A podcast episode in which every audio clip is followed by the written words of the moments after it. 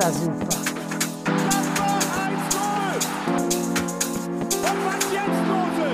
Tage. Das ist ja.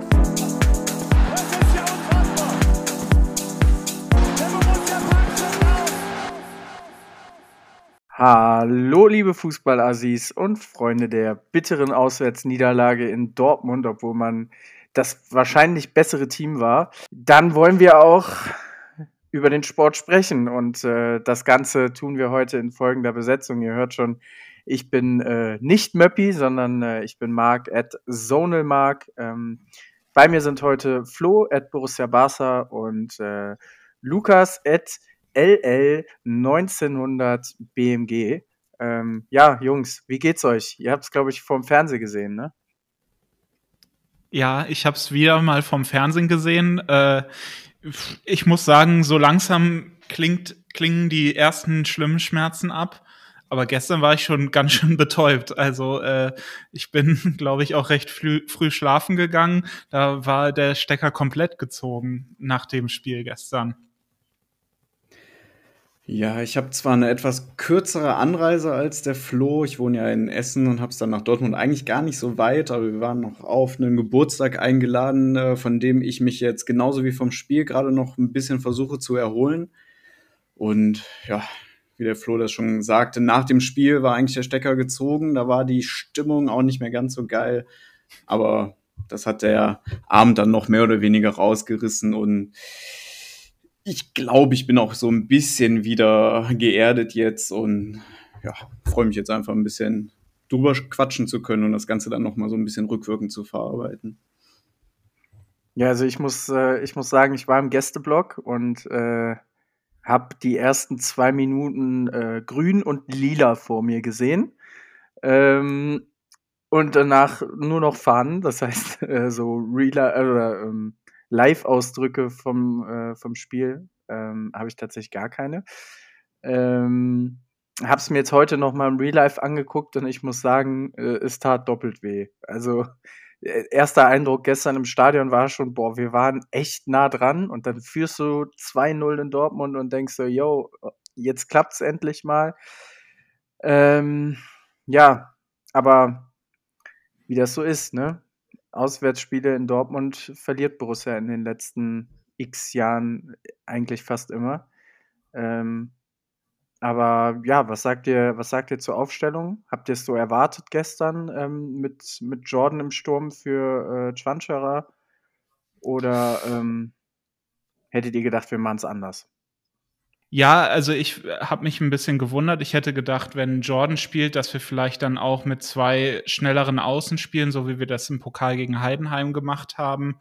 Äh, so die Kombi ohne einen Gumu, aber mit zwei Achtern hätte ich jetzt nicht unbedingt mitgerechnet.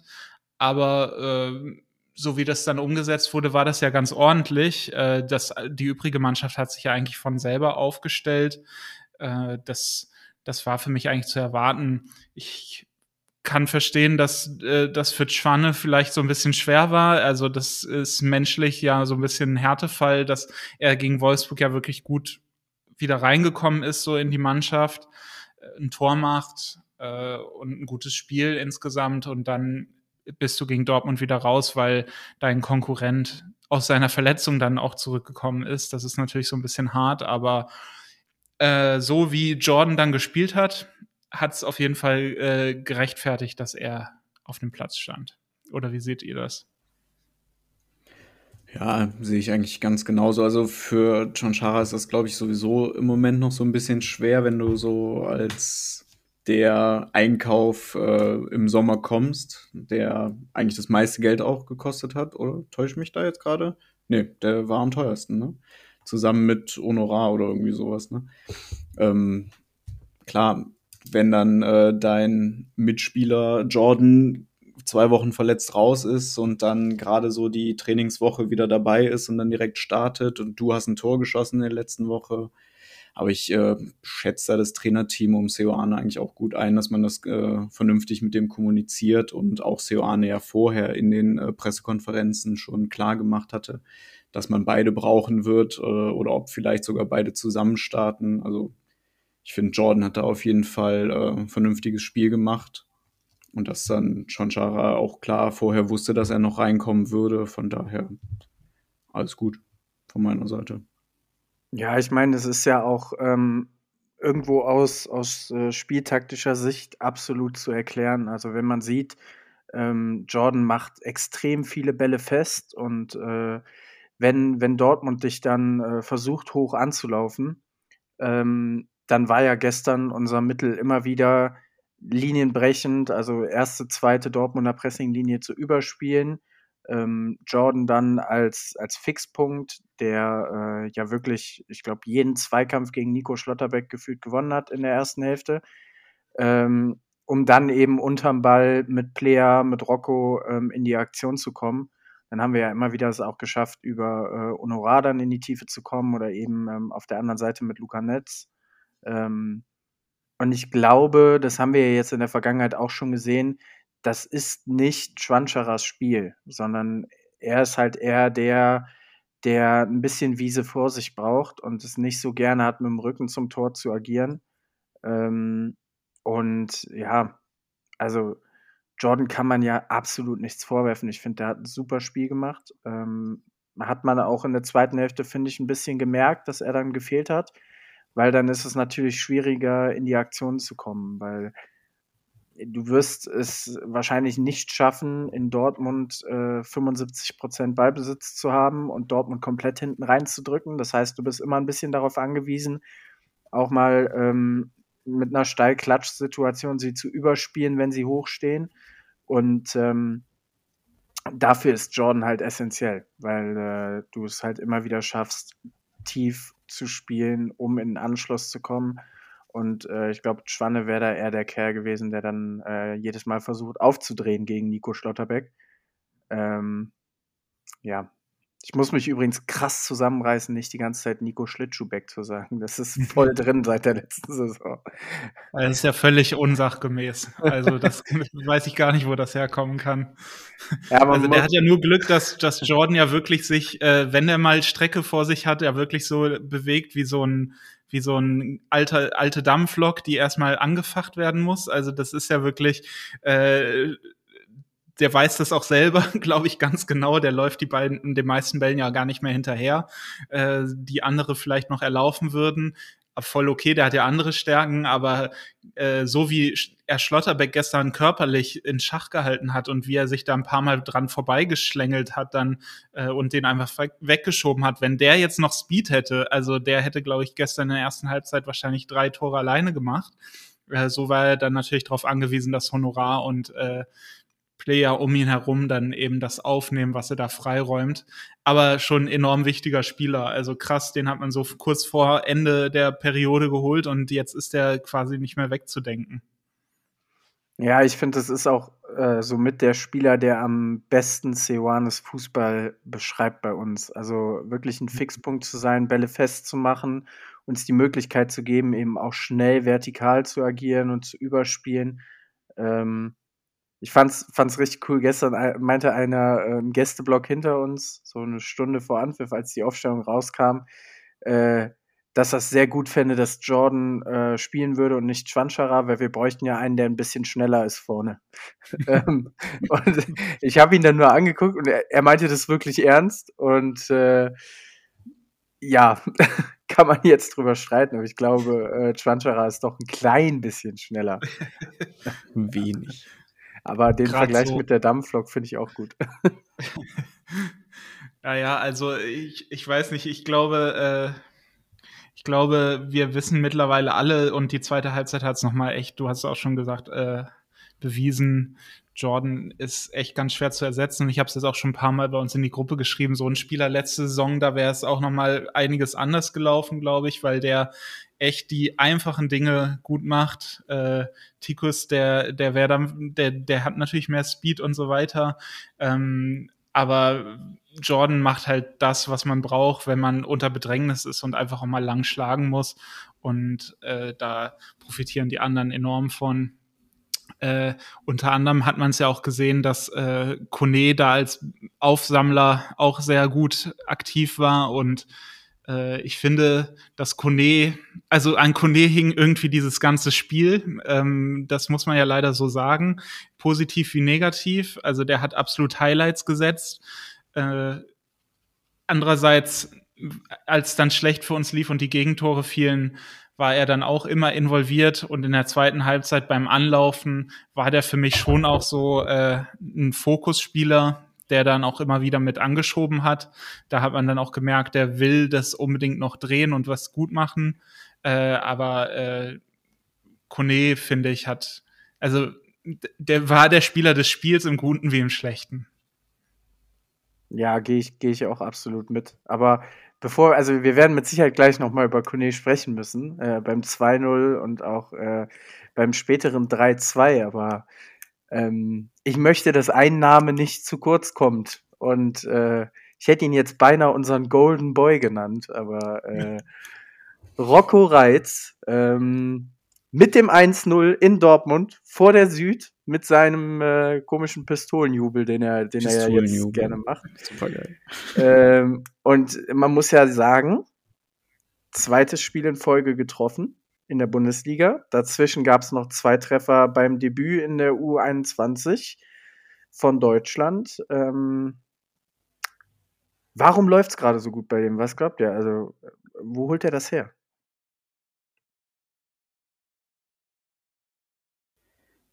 Ja, es ist natürlich ähm, gerade so eine Phase bei Rocco. Also du siehst ihm einfach in jeder Aktion an, dass der Bock hat, der brennt dafür, der erzählt dir in jedem Interview, dass das schon immer sein größter Traum war, für die Borussia zu spielen, äh, da bei der Profimannschaft äh, mit auf dem Platz zu stehen. Und du siehst es einfach in jeder Aktion. Der geht immer noch mal einen Schritt weiter, der setzt noch mal nach, wo andere vielleicht schon dann äh, sagen würden, ja komm lass gut sein, ne?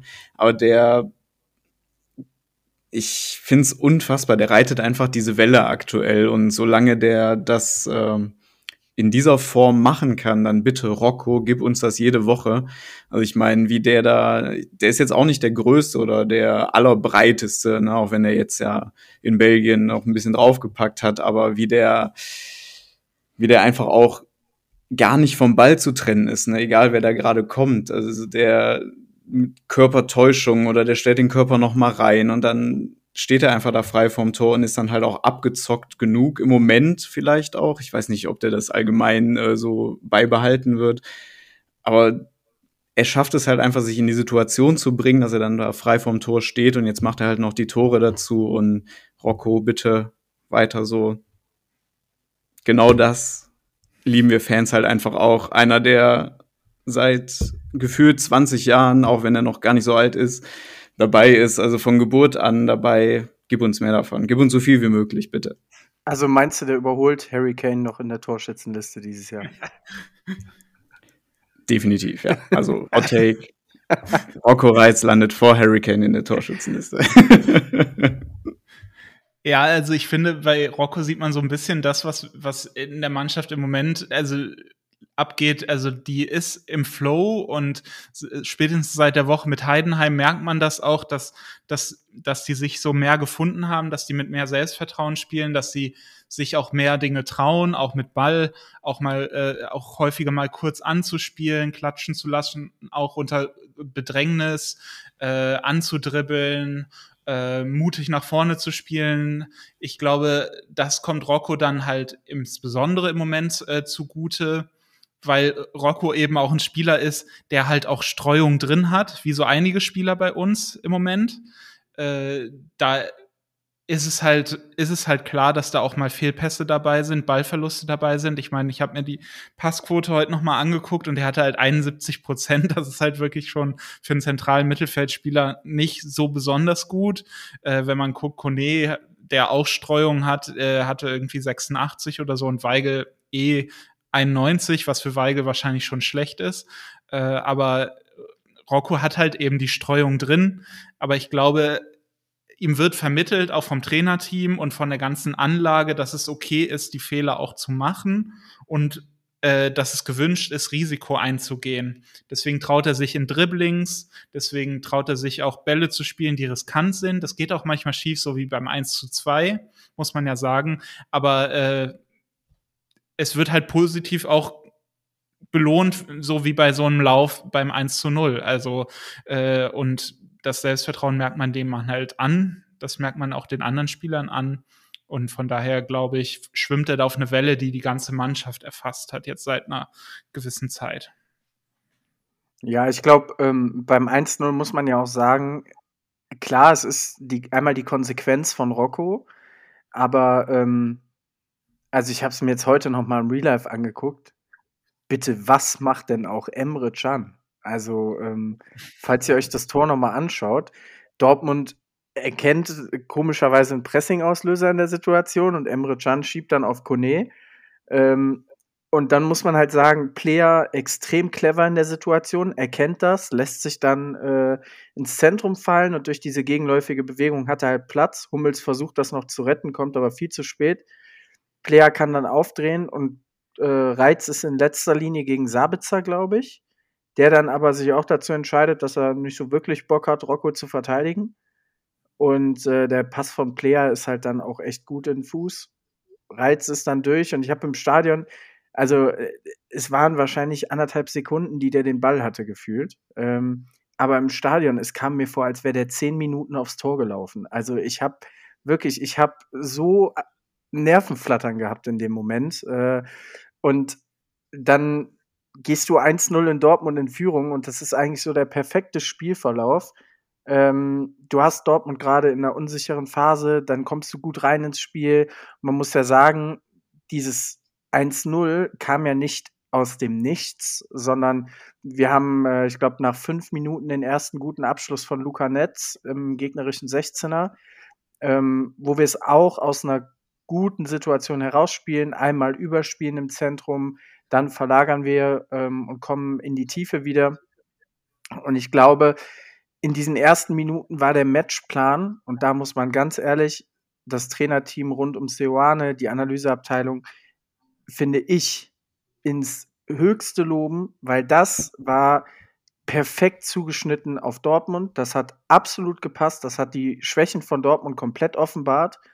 Ähm, wir gehen ja sogar eigentlich 2-0 mit dem Tor von Player noch in Führung, was dann, äh, ja, ich glaube, Kniespitze im, im, äh, im, im Abseits ist.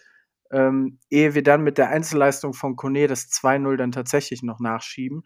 Und das war ja alles wie aus einem Guss in diesen Aktionen. Also, wenn du zu Hause gegen Dortmund mal so eine Phase hast, da kann man sagen, okay, kann mal passieren zu Hause mit der Dynamik, den Fans im Hintergrund, aber in Dortmund so aufzutreten, ähm, ganz großen Respekt. Da hat gestern sehr, sehr viel vom Plan in den ersten Minuten richtig gut gepasst. Also, wie, wie habt ihr das gesehen? Habt ihr, ähm, habt ihr ähnlichen Eindruck oder sagt er, Dortmund war klar besser? Ja, also äh, ist natürlich so, dass äh, ich dir voll zustimme, wie immer. Äh, wie könnte ich anders? Aber äh, natürlich, ich es gab so, glaube ich, zwei Minuten, bis Borussia, also die Borussia im Spiel war.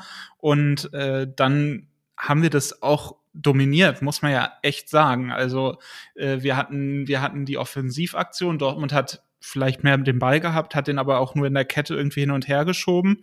Ähm, da dann ab und zu mal versucht, einen Chipball zu spielen. Das einzige Mittel, was die irgendwie hatten, war äh, Bino Gittens oder so freizuziehen und da dann einen langen Ball hinzuspielen.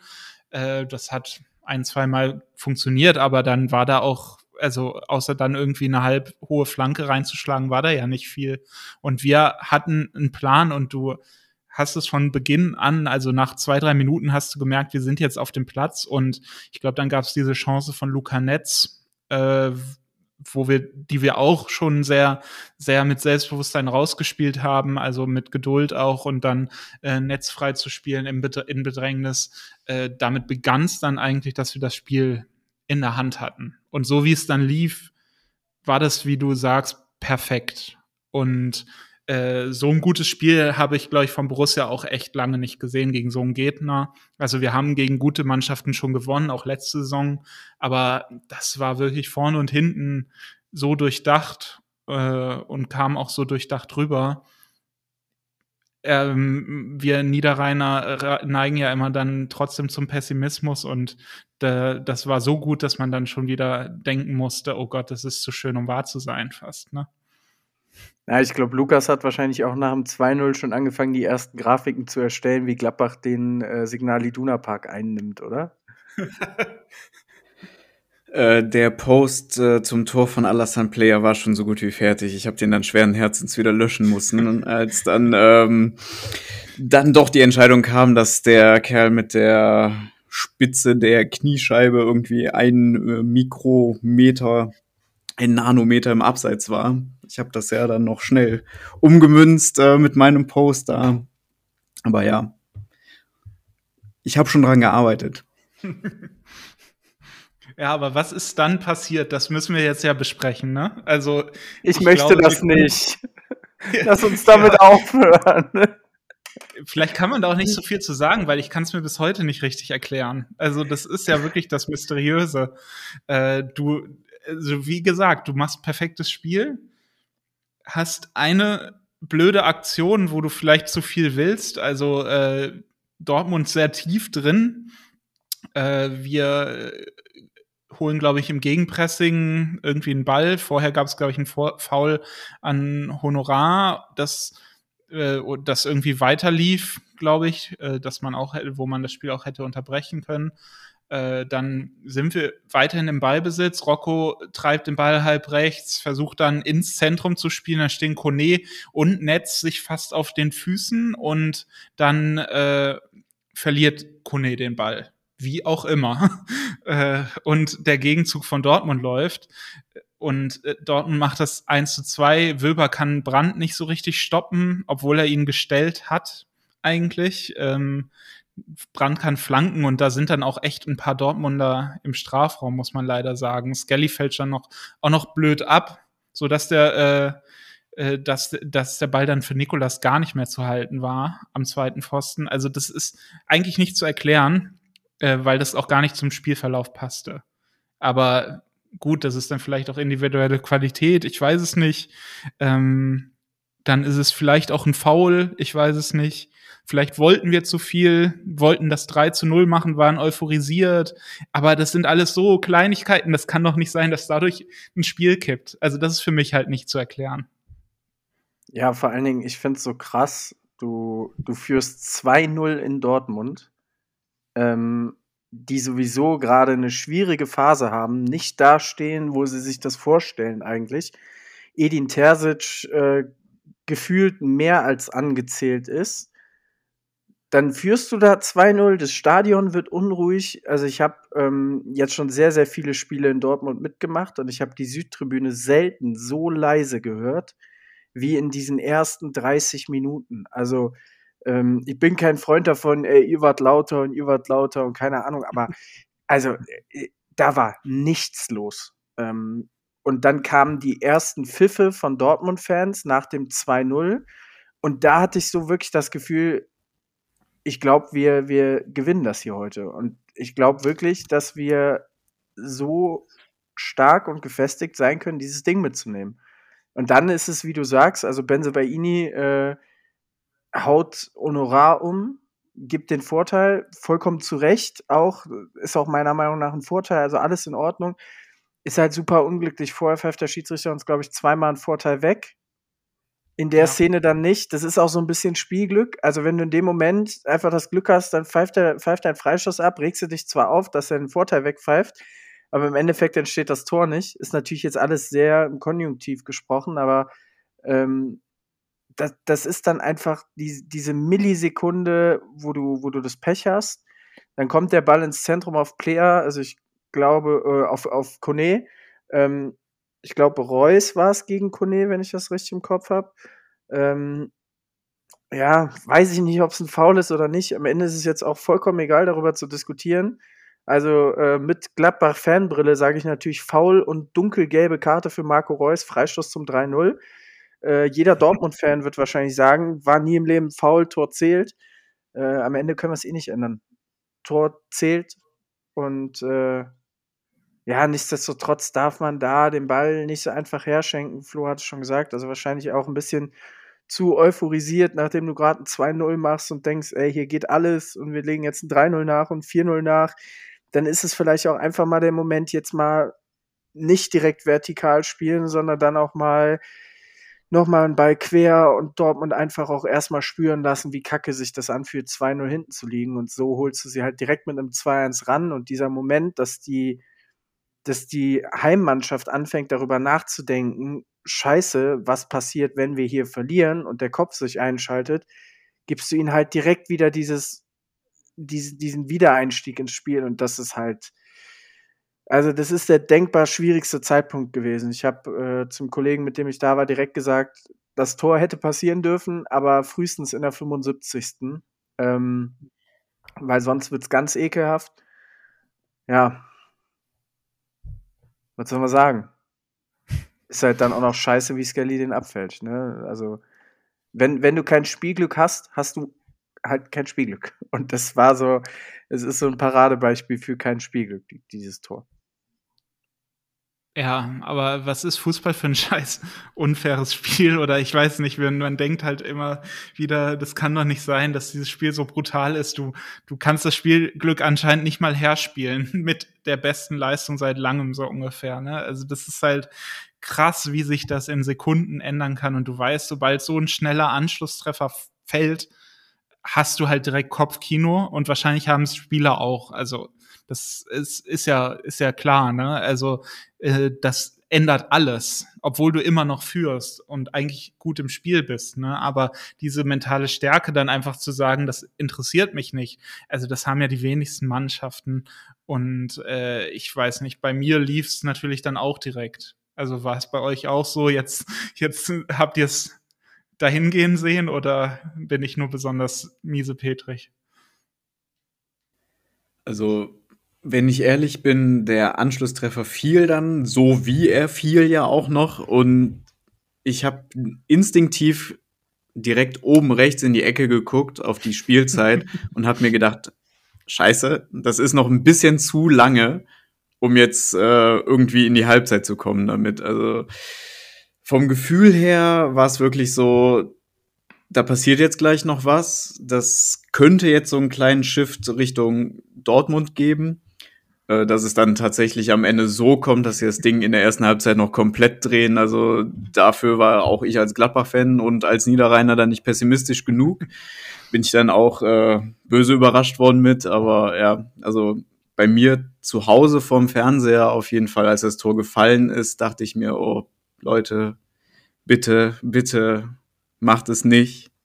Spielt einfach so weiter wie vorher und lasst die Dortmunder da jetzt nicht irgendwie aus dieser Aktion dann auch noch hier so ein Momentum kreieren, dass es jetzt gleich in die andere Richtung geht. Aber ja, wie es dann gelaufen ist, ne?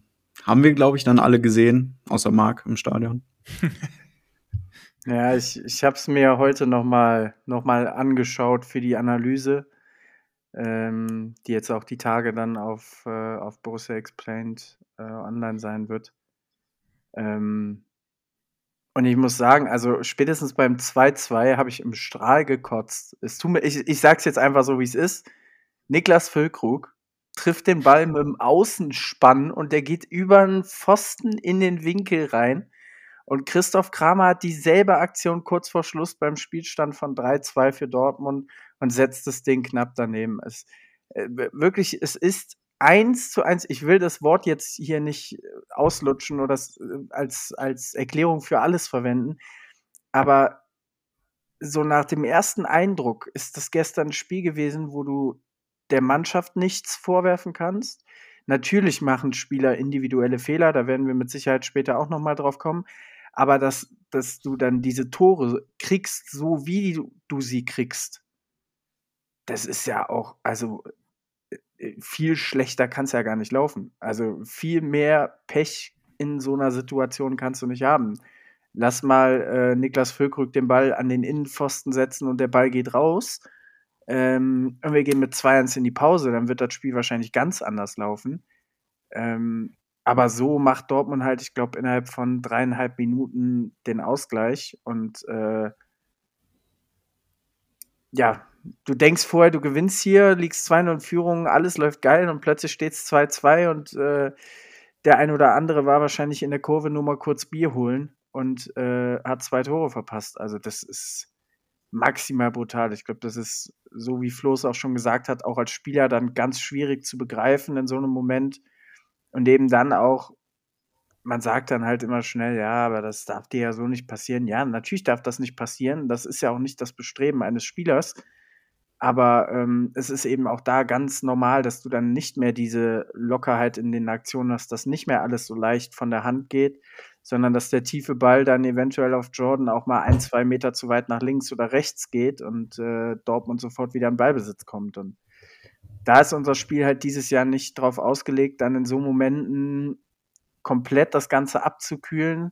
Dafür ähm, ist die Idee von, von Ceoane einfach zu sehr auf ja, auf Aktivität ausgelegt, also zu sehr auf direktes Spiel. Ähm, als dass wir dann so eine Phase komplett abkühlen. Und dass dann natürlich noch die, die äh, Zuschauer dazukommen, etc. Ja. Was, will man sagen? Also, ich weiß nicht, wie seht ihr das beim 2-2? Also. Ach, also das Ganze war dann irgendwann einfach nur ein Fiebertraum. Also das, äh, da, da fing es ja auch noch irgendwie so höllisch da an zu regnen und äh, du hast gedacht, jetzt, jetzt ist es ist das gerade ein ganz komischer Film, in dem wir sind.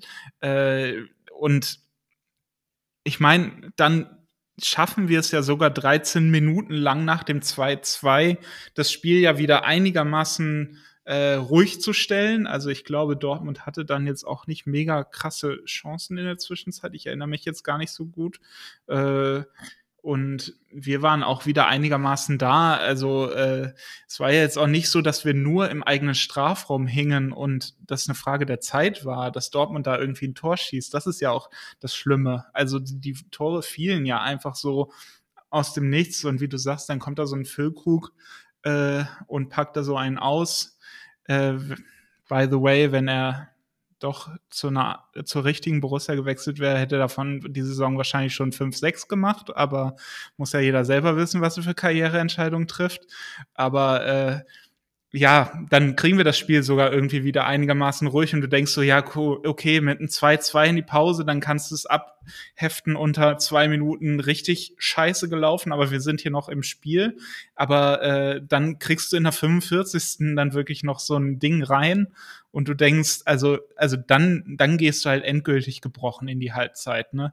Und das fällt dann natürlich absolut äh, vermeidbar und da ist es dann auch offensichtlich ein krasser individueller Aussetzer im Vorfeld von Kone, muss man ja leider sagen. Ich habe schon über ihn gesprochen, äh, aber Kone geht Risiko, wir kennen alle sein Spiel, der lockt auch die Gegner individuell und äh, löst damit natürlich auch viel aus, wenn er sich dann aus den Situationen rechtzeitig löst. Das hat er da verpasst, dadurch verliert er den Ball und Bino Gittens schießt da irgendwie äh, durchs Gewusel und Marco Reus, der äh, da in der Laufbahn steht, eindeutig.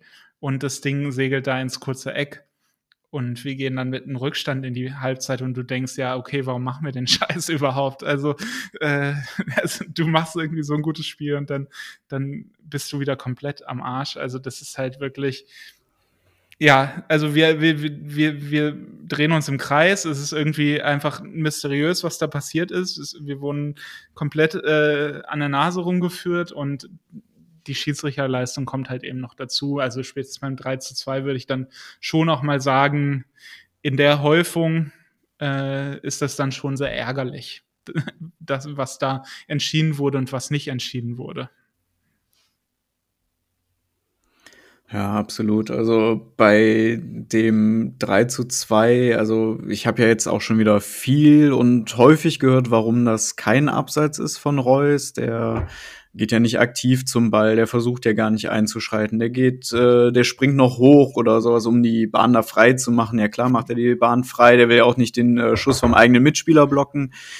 Also ich, ich weiß es nicht. Irgendwie, ja, also passt dann irgendwie zu dem Verlauf der ersten Halbzeit, dass es dann halt nicht zurückgenommen wird oder nicht angeguckt wird. Es werden ja wohl alle Tore nochmal angeguckt, äh, habe jetzt auch wieder dazugelernt äh, beim VAR. Ich bin da auch noch nicht so ganz äh, auf Linie, angeblich. was da jetzt alles angeblich, genau. Ähm, dann frage ich mich halt wieder, okay, warum äh, steht Reus denn dann nicht in der Schussbahn? Thema für sich, kann man lange und viel drüber diskutieren. Aber im Endeffekt, äh, es ist natürlich vom Timing her, wie die Tore dann fallen, in welchen Minuten sie fallen und dass du dann, nachdem du mit äh, 2-0 geführt hast und schon denkst, ne, deutscher Meister wird nur die Borussia aus Mönchengladbach, ähm, dann doch noch mit einem Rückstand in Dortmund wieder in die Halbzeitpause gehst, hat halt maximal wehgetan, beziehungsweise ich habe es ja auch geschrieben gestern in die Gruppe einmal, ich bin diesmal wirklich einfach sauer. Das war in dem Moment so, ich habe es einfach so empfunden. Ich kann es jetzt gerade einfach für mich nicht verstehen. Wie können wir hier 2-0 führen und mit 3 zu 2 in die Pause gehen? Ich war wirklich sauer in dem Moment. Ich habe es jetzt mit ein bisschen Abstand, wie das oft beim Fußball ja so ist. Die Emotionen kochen hoch, bisschen, ich sehe es jetzt ein bisschen anders, aber für den Moment, ich war halt einfach, ich war fertig in dem Moment. Ganz klar. Also ich muss sagen, vielleicht ganz kurz noch zu Kone. So geil, wie er es beim, beim 2-0 macht, eben zwei, drei Gegenspieler auf sich zu ziehen, dann aus der Drehung noch fintiert und den, den Abschluss zum 2-0 macht. So tragisch ist es dann beim 3-2 und äh, ich weiß nicht, ob man das äh, an der Fernsehübertragung gesehen hat, aber Kone stand danach bestimmt zehn Sekunden im eigenen 16er mit äh, beiden Händen vorm Gesicht, war komplett niedergeschlagen, weil er natürlich auch wusste, dass das gerade so das Schlimmste war, was jetzt passieren konnte. Ähm, und da muss ich sagen, fand ich sehr cool, wie, wie die Mannschaft darauf reagiert hat. Es sind einige Spieler zu ihm gekommen, haben ihn aufgebaut. Ähm, und das ist genau das, wo man sagen muss, das ist unser Weg. Wir wollen mit jungen Spielern, entwicklungsfähigen Spielern arbeiten, ähm, denen es dann vielleicht auch in dieser Situation einfach mal passieren darf, die falsche Entscheidung zu treffen. Also ich habe jetzt auch oft genug gelesen, ja, dann soll er den Ball doch einfach auf die Tribüne schlagen. Ja, klar, kann er machen. Aber wenn, also es ist ja nicht so, dass er den Ball da unter Druck annimmt, sondern er nimmt ihn ja eigentlich mit Wiese vor sich an. Das heißt, wenn er guten ersten Kontakt hat, wenn es nicht so krass regnet an dem Tag und überhaupt, wenn er Spielglück hat, jetzt nenne ich das Wort schon wieder, um Gottes Willen, äh, dann, dann alles gut, dann spielt er den Ball tief und dann, dann haben wir da niemals drüber gesprochen. Aber so, äh, ja, rutscht er so ein bisschen vom Ball ab und äh, am Ende verliert er ihn halt. Aber wenn er da den Ball einfach auf die Tribüne pölt, dann sagen wir alle, hey, ist der blöd, warum pölt er den Ball da auf die Tribüne? Also man kann sich das natürlich immer leicht machen, im Nachgang dann zu sagen, ja, hätte er mal besser so und so, aber ähm, wir sind bewusst vor der Saison da reingegangen und haben gesagt, wir arbeiten mit jungen Spielern und da müssen wir ihnen diese vermeintlichen Fehlentscheidungen einfach zugestehen. Und ja, das ist bitter, das tut weh, aber ähm, das gehört dazu. Dass das Tor dann dennoch zählt, ist für mich ehrlich gesagt, ähm, ja, es ist jetzt nicht das Absurdeste dieser Saison. Da haben wir leider noch schlimmere Geschichten ja schon gesehen. Aber ähm, es ist halt abseits. Also Reus steht aktiv in der Schussbahn. Ich, da zählt für mich auch nicht das Argument, dass auch Skelly in der Schussbahn steht. Ähm, weil wer weiß, wenn Reus da nicht steht, sieht Nikolas den Ball vielleicht früher. Dann ist er zwar durch Skelly verdeckt, aber nicht ganz so lange. So, das sind ja alles so, so Themen, es geht nur um Reus. Reus steht im Abseits, Reus springt hoch, er irritiert den Torhüter damit. Ähm, so, dann ist es irrelevant, ob Nikolas den Ball sonst gehabt hätte oder nicht. Es ist Abseits. Punkt. So. Aber an dem Tag, es passt halt mit rein, wie ihr es gesagt habt. Also liegst 3-2 hinten und keiner weiß wie. Also, ich habe auch im Gästeblock in sehr viel, ja, ich glaube, wütende und enttäuschte Gesichter geschaut, aber niemand so wirklich auf die Mannschaft, sondern halt äh, irgendwie einfach hat man, man hat in dem Moment mit diesem Sport gehadert, glaube ich. So, es, es war einfach so, warum bin ich hier und warum muss ich das gerade so erleben? Mehr als äh, warum verliert der scheiß Kone den Ball so mäßig? Wisst ihr? Ich weiß ja. nicht. Flo, wie ging's dir? Hast du, hast du in der Halbzeit drüber nachgedacht, einen Spaziergang zu machen oder den Fernseher Ja, auszuschalten? Tatsächlich. Also ich habe schon nach dem 2-2, glaube ich, auf, äh, bin ich durch die Wohnung gelaufen, habe dann hier irgendwie noch Sachen hin und her geräumt, weil ich schon, also das hat mich so krass fertig gemacht, also dass du so sowas abgibst und durch so kleine Momente, äh, das also ich kann das da manchmal nicht mehr ansehen, weil es mich so, das tut so weh und äh, wie du sagst, es geht ja nicht um Vorwürfe gegen die Mannschaft. Also gab es ja genug andere Spiele, wo du einfach denkst, also also ihr könnt mich mal gern haben und ich guck auch, also ich, ich äh, schalte auf stumm oder was auch immer, ähm, aber äh, jetzt ist man ja auch irgendwie total involviert, emotional auch wieder viel stärker und ähm, geht krass mit und dann tut's halt richtig weh und also du fühlst eher mit den Spielern und äh, denkst so, also Scheiße, da sitzen wir jetzt richtig alle zusammen in, im Dreck. Und äh, ich finde so, du hast es auch nach der Halbzeit dann noch so gemerkt, dass die Spieler auch weiterhin gehadert haben, also so dieser große Aufbruch äh, und jetzt machen wir das wieder gut und so, wir haben noch 45 Minuten, das blieb ja erstmal aus, auch verständlich, wäre auch sehr viel verlangt und wäre eine sehr krasse Leistung irgendwie mental, dann direkt so den Gegendruck aufzubauen. Aber äh, nach der Halbzeit hat man ja noch weiterhin gemerkt, dass die Treffer einfach beim Team dann auch saßen. Und äh, ja, äh, ich weiß nicht, ich war, ich habe natürlich weiterhin zugeguckt, habe auch mitgefiebert, aber äh, es fiel schon schwer, dann noch so richtig Motivation zu finden in der zweiten Halbzeit. Also zumindest ging es mir so, dass ich irgendwie gedacht habe, ach, also heute erwarte ich nur noch Schlechtes. Auch wenn Dennis bei uns immer in die Gruppe geschrieben hat, äh, also der Fußballgott oder wer auch immer ist uns schuldig, dass da heute noch irgendwas passiert zu unseren Gunsten. Aber ich Einmal ich treffen wir noch. Ja, also ich persönlich. Einmal treffen wir noch. ja. Aber ich habe damit, also ich wollte gar nicht mehr hoffen, weil ich Angst hatte, dass ich nur weiter enttäuscht werde. Ja, einmal treffen wir noch und in Sandhausen wird auch noch gespielt für den HSV, also alles gut. Genau. Also, g- ganz ehrlich, das ja war, war verdammt nervig, aber was, also da muss ich wirklich sagen, ähm, was wir dann auch in der zweiten Hälfte gemacht haben, klar, wir sind nicht gut reingekommen. Also vor allen Dingen äh, Jamie Bino Gittens hat uns dann immer wieder gezeigt, dass äh, wir auf der rechten Seite mit einem Offensivspieler auf Flügelverteidigerposition agieren, mit äh, Franck Honorat und konnte dann ein ums andere Mal zu leicht in, in unseren 16er eindribbeln. Ähm, aber auch da muss man dann eben sagen, die Wechsel von Seoane haben gepasst. Ähm, er hat das erkannt, hat auf 4-2-3-1 dann umgestellt. Ähm, oder danach auch 4-3-3 relativ schnell. Ähm, hat äh, Honorar dann äh, etwas weiter nach vorne gezogen auf die rechte Außenposition, hat äh, Ngumu gebracht und äh, später dann auch Hack, wo dann auch Honorar rausgegangen ist. Also später war es dann, glaube ich, äh, ähm, Ngumu rechts, Hack links, ähm, Dreier zentrales Mittelfeld aus Weigel, äh, Kramer und Neuhaus und vorne dann mit Schwanscherer. Ähm, das war gemessen an dem, was Dortmund gespielt hat, was Dortmund angeboten hat, finde ich mit die beste Option. Natürlich kann man jetzt drüber streiten, ob man dann noch offensiver werden muss oder nicht. Aber wir haben ja Ballbesitzphasen dann mehr und mehr um den Dortmunder 16er gehabt. Das Problem ist halt eben, dass dann der letzte oder vorletzte Pass nie so zwingend war, dass man jetzt gesagt, okay, wir haben uns mal ein Powerplay gespielt oder wir haben Welle für Welle kommen lassen.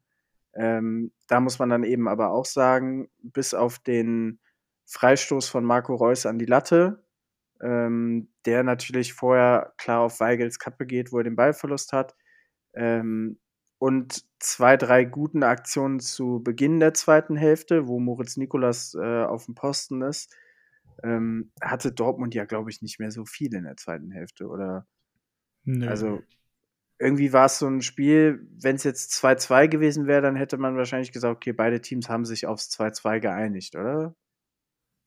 Ja, also äh, Lukas kann mich gerne korrigieren, aber äh, so hat sich das für mich auch angefühlt. Das war so ein bisschen äh, irgendwann sehr beruhigt. Das war dann auch, glaube ich, gut für uns, weil äh, dann wir zumindest vermeiden konnten, dass wir früh aus dem, komplett aus dem Spiel genockt wurden. Und ähm, manchmal reicht es ja auch schon, das Spiel so offen zu halten, dass du halt noch spät einen Lucky Punch vielleicht äh, haben kannst. Und hm, ich finde aber, man muss wirklich sagen, auch mit Ball haben wir das echt sehr ordentlich und reif dann auch in der zweiten Halbzeit gemacht. Also da hatten wir doch auch schon Kontrolle.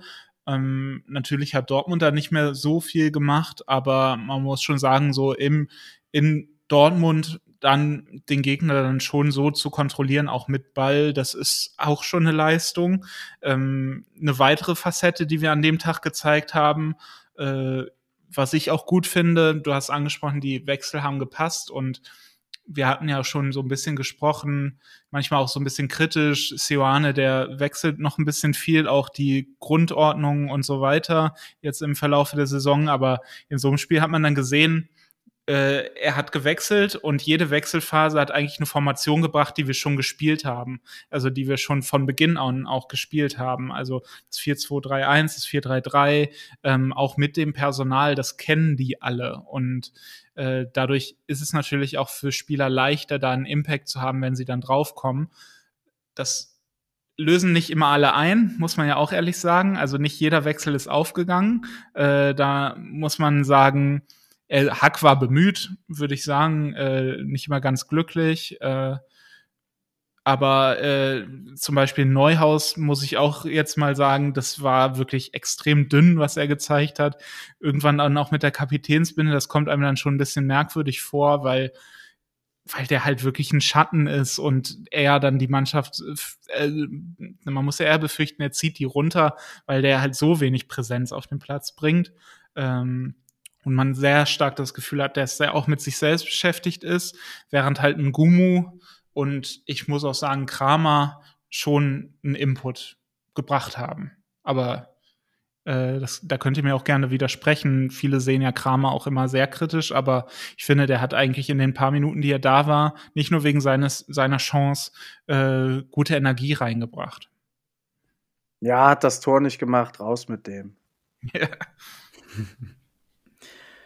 Nee, sie sehe ich äh, ziemlich genauso. Also in der Halbzeit habe ich schon wieder Schlimmes befürchtet. Äh, vor meinem inneren Auge zogen schon so die Ergebnisse aus den letzten Jahren in Dortmund vorbei, wo man auch äh, selber ja mal zwei Tore geschossen hat äh, und am Ende dann doch fünf oder sechs kassiert hat. Ähm, so gesehen tat es uns vielleicht auch ein bisschen gut, dass Dortmund im Moment nicht in einer Phase ist, wo sie dann eine Mannschaft wie Borussia Mönchengladbach so komplett dominieren können oder an die Wand spielen können, dass äh, man halt auch merkt, okay, die sind jetzt gerade hier ein bisschen bemüht, das Ganze halbwegs seriös über die Bühne zu bringen und äh, sind auch gar nicht mehr so bemüht, uns jetzt hier den Todesstoß zu versetzen.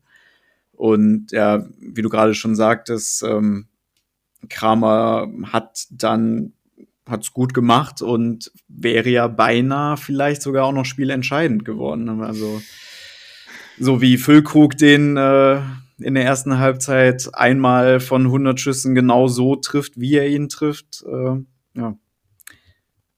Vielleicht ist aus diesem Grund Christoph Kramer nicht äh, der potenzielle oder nominelle Nummer 1 Stürmer der deutschen Nationalmannschaft. Ich weiß es nicht. Könnte natürlich damit zusammenhängen. Merkwürdig. Komisch. Dabei hatte sich letzte Saison ja schon auf der 10 aufgedrängt in, als offensive Option. Ne? Also äh, ganz komisch. Aber ja, von diesem Schuss habe ich heute Morgen, also da, der war mir direkt vor Augen, als ich aufgewacht bin. Das war das erste, woran ich gedacht habe heute, glaube ich. Ähm, das ist also so bitter. Das hätte halt wirklich so schön dieses Spiel abgerundet, weil wir dann doch zurückgekommen wären und äh, auch uns aus dieser Ballbesitzphase heraus belohnt hätten er war auch, ihr, ihr seid noch nett, weil ihr das so mit Füllkrugs Schuss in Verbindung setzt, aber der war schon auch leichter als der von Füllkrug, ne? Also es war einfach ein, ein Spannstoß und den kann er auch einfach anders setzen. Der könnte den ja, vielleicht auch mit versuchen, mit der Innenseite ja. zu schieben, ich ja. weiß es nicht, ne?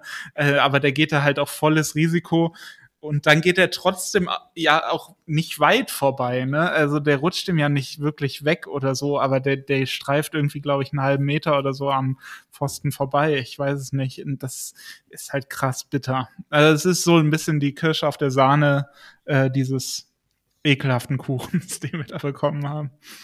Das ist ja, aber exakt genau das Erste, was ich auch gedacht hatte, als er den da. Das Tor ist zu 75 Prozent leer. Der Torwart steht in einer Ecke. Chris, bitte. Du bist doch sonst so ein Stratege und der feine Fuß und drehst dich noch 5000 Mal. Ein bisschen Gefühl mit der Innenseite. Leg den doch einfach in die Ecke, aber er versucht halt einfach den mit äh, versucht den Rekord äh, aus dieser Saison von Honorar noch zu knacken und den da mit 200 kmh irgendwie durchs Tornetz zu schießen. Und ja, da war ein bisschen zu viel Wille vielleicht in dem Moment dabei. Ja, ich glaube, Christoph Kramer und besondere Tore in Dortmund, das äh, ist, wird einfach eine Geschichte für sich bleiben, glaube ich. Ne? Grüße gehen raus an äh, Jan Sommer, der schön überlupft wurde von ihm vor ein paar Jahren. Ähm, ja, ich glaube, 4-2 brauchen wir nicht drüber sprechen, oder? Nikolas hey, vorne, ja. Malen läuft frei durch und jubelt eine halbe Stunde vorher. Glückwunsch, ja, herzlichen Glückwunsch. Ja. Heimsieg. Aber äh, wo wir finde Wenigstens ich nochmal die gelbe Wand aufgeweckt. Ne? Also genau. so fair müssen wir jetzt schon noch sagen. Aber jetzt zum Auto. Wo wir, wo wir finde ich drüber reden müssen, weil wir sie auch durchaus scharf kritisiert haben in der Vergangenheit, sind meiner Meinung nach Luca Netz und Joe Skelly, die sich wirklich nicht nur etabliert haben in dieser Mannschaft, sondern von Woche zu Woche bessere Leistungen zeigen. Besonders Luca Netz hat mir gestern sehr gut gefallen. Viele gute Balleroberungen gehabt, offensiv mutig gewesen. Ähm, und äh, ja, auch Joe Skelly spielt als gelernter Rechtsverteidiger ähm, den rechten Halbverteidiger in der Dreierkette, verteidigt das ein oder andere Mal echt gut raus, ist dann nach einer Umstellung auf, äh, auf Viererkette von jetzt auf gleich für ihn eine ganz andere Rolle mit viel höherer Positionierung. Ähm, ich fand beide gestern extrem ja, wie sage ich es jetzt, ohne sie zu hoch zu loben, aber ich fand sie beide sehr gut. Und äh, das auch gemessen an dem, was wir durchaus, wie ich finde, zu Recht dieses Jahr auch schon kritisiert haben, ähm, muss man echt sagen, ich glaube, also zumindest ich habe gedacht, so nach dem zweiten, dritten Spieltag, dass wir auf den Außenverteidigerpositionen mehr Probleme bekommen werden. Ähm, und da spricht aktuell niemand mehr drüber, was definitiv für die beiden spricht. Oder wie seht ihr das? Ja, klar. Also ich finde, Luca Netz macht seit Wochen sehr guten Eindruck und äh, dass er vorne nach vorne hin viel bringen kann, dass er auch auf engem Raum extrem sicher ist und auch einen guten Schuss hat beispielsweise, also dass er vorne äh, wirklich auch äh, das Spiel bereichern kann. Das war ja vorher schon klar. Ähm, da ist er jetzt noch selbstbewusster, ist viel beteiligt, auch auf den Flügeln im Kombinationsspiel. War in der zweiten Halbzeit auch immer noch sehr aktiv und hat da, glaube ich, auch viele richtige Entscheidungen getroffen, wusste auch, wann er abkappen muss, äh, wann er einen Chipball spielen muss. Äh, das fand ich sehr, sehr eindrucksvoll und ich finde, was jetzt halt dazugekommen ist, er lässt sich nicht mehr so leicht abkochen der hat Standfestigkeit in den Zweikämpfen, äh, der hat nicht mehr so diese Naivität, wenn er auf den Gegner zugeht. Das, das ist schon deutlich entwickelt. Und Skelly macht halt diese Umstellung halt extrem einfach so für das Team. Ne? Also, äh, weil der eben diese Positionen so gut verkörpern kann. Jetzt auch diesen rechten Innenverteidiger. Und ich finde, in der zweiten Halbzeit war er dann auch gut beteiligt äh, äh in unserer Ballbesitzphase mit Honorar zusammen. Das haben die schon echt gut gemacht und wie du sagst, also diese Problemzone ist im Moment keine mehr. Und ich glaube, dass wir uns so stabilisiert haben, hängt tatsächlich auch mit ihren individuellen Leistungen zusammen. Sie profitieren natürlich von dem Gesamtgefüge, aber sie tragen das halt wirklich auch wesentlich mit. Das muss man sagen. Und da ist es mir auch ein bisschen zu billig, dann so diesen Punkt setzen zu wollen bei Twitter. Das muss ich jetzt noch aufgreifen, äh, dass man das jetzt irgendwie nur auf das Coaching von Maxi Wilber oder so zurückführt. Also ich glaube, da leistet Luca Netz schon viel Arbeit auch selbst und äh, das kann man ihm dann schon einfach, die, die Credits darf man ihm geben.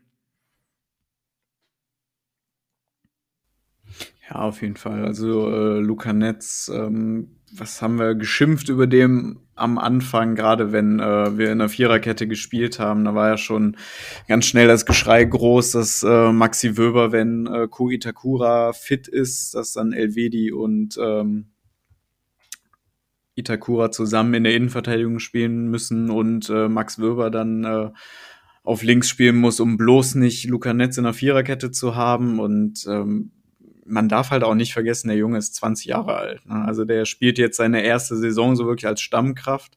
Hat natürlich die letzte Saison auch immer wieder mal reinschnuppern dürfen, aber der macht halt den ganz normalen Weg eines 20-Jährigen aktuell, dass der sich dann noch in manchen Bereichen verbessern wird, kann uns nur recht sein. Und ich finde, man sieht jetzt von Woche zu Woche auch, dass er das wirklich auch tut.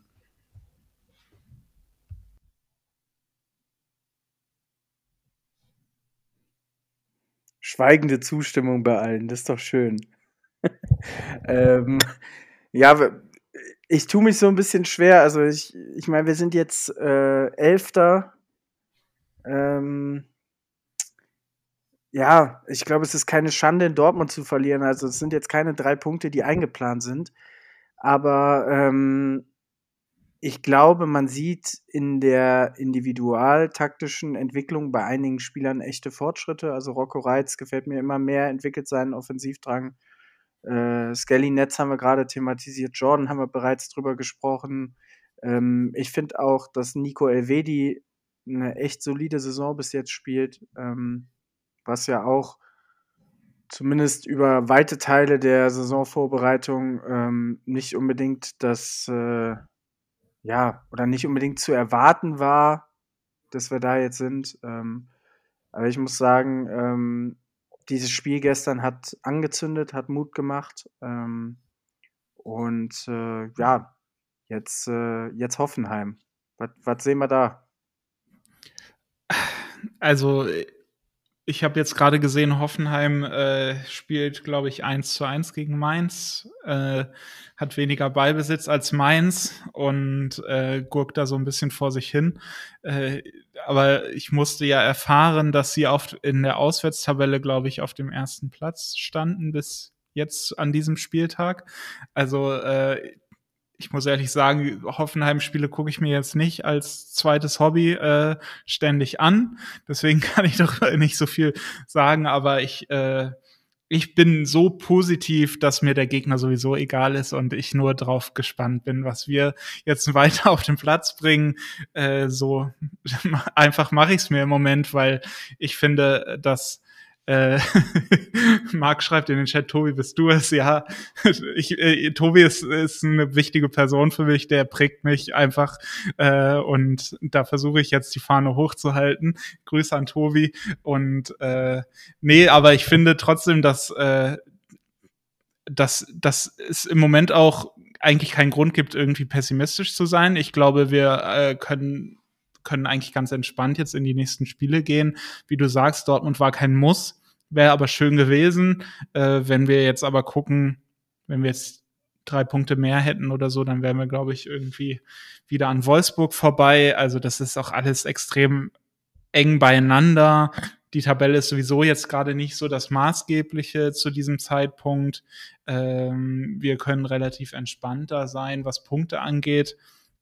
Und ich glaube, die spielerische Entwicklung ist das, was uns interessieren sollte. Und du sagst es, es gibt individuell enorme Verbesserungen. Ich glaube auch, dass man schon sehen kann, dass der Ansatz von Seoane durchschlägt beim Team, dass der ankommt. Also die Vertikalität, die ist ja einfach zu erkennen mit allen Ups and Downs, die das so mit sich bringt.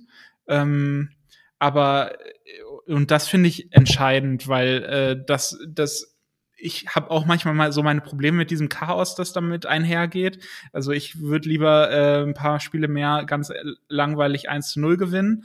Äh, aber solange irgendwas konsequent durchgezogen wird, äh, finde ich das schon mal erstmal das Wichtigste. Und ich glaube, das, was Sioane vorhat, das kommt bei der Mannschaft an und die verkörpert das auch. Und äh, offensiv sehen wir ja die Entwicklung. Also ich, ich weiß nicht, ich glaube, wir sind, was geschossene Tore angeht, irgendwie Platz 5 oder so.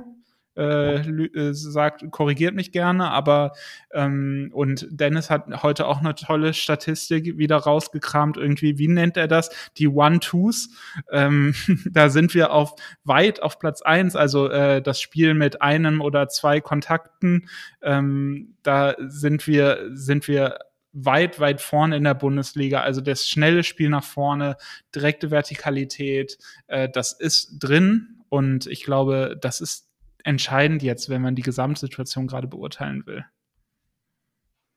Ja, ich glaube, ähm, wovon wir uns verabschieden müssen, also es wird nicht diese Spiele wie letztes Jahr unter Farke geben, wo wir 70, 80 Prozent Ballbesitz haben und äh, am Ende das Spiel ähm, knapp 2-1 für uns ausgeht äh, und wir zwei Torchancen hatten, sondern Gladbach-Spiele dieses Jahr sind eher darauf ausgelegt, äh, 4-3 auszugehen als, ähm, als 2-1. Und da muss man auch ganz ehrlich sagen, dass, das ist ja Seoane, dass er es eben auch in Kauf nimmt, äh, dass man dieses typische Konter gegen Konter, also dieses, dieses Hin und Her ähm, im Spiel drin hat.